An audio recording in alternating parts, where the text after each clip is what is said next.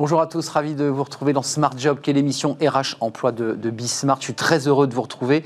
Émission quotidienne, vous le savez, du lundi au vendredi, c'est en direct. Débat, analyse, expertise et vos rubriques habituelles, vous les connaissez bien dans son job. On va s'intéresser à l'IA.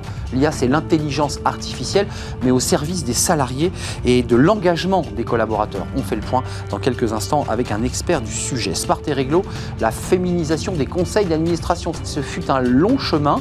On va en parler avec euh, Lise Leborg elle est avocate. Et puis une petite pause café en musique. Bah oui, certains euh, font leur pause café et même leur travail en musique. Ça détend, ça adoucit les mœurs. On fera le point avec Fanny Griesmer dans quelques instants. Notre débat, dans le cercle RH, on s'intéresse au numérique. On n'est pas très très loin de l'intelligence artificielle. D'ailleurs, c'est un secteur qui cartonne. Nous serons avec eh bien, des spécialistes et les acteurs de ce marché.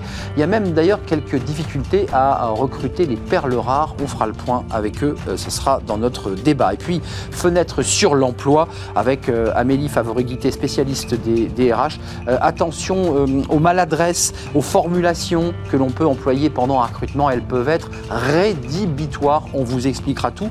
Et ce sera Amélie Favre-Guittet. Tout de suite, bien dans son job, on parle de l'intelligence artificielle.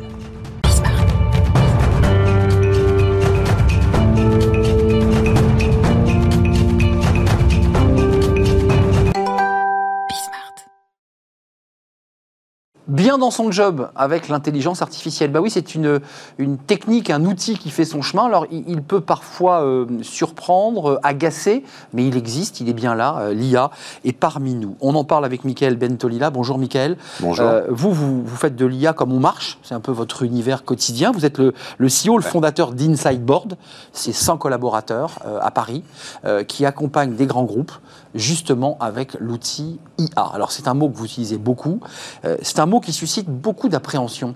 Faisons un peu de pédagogie.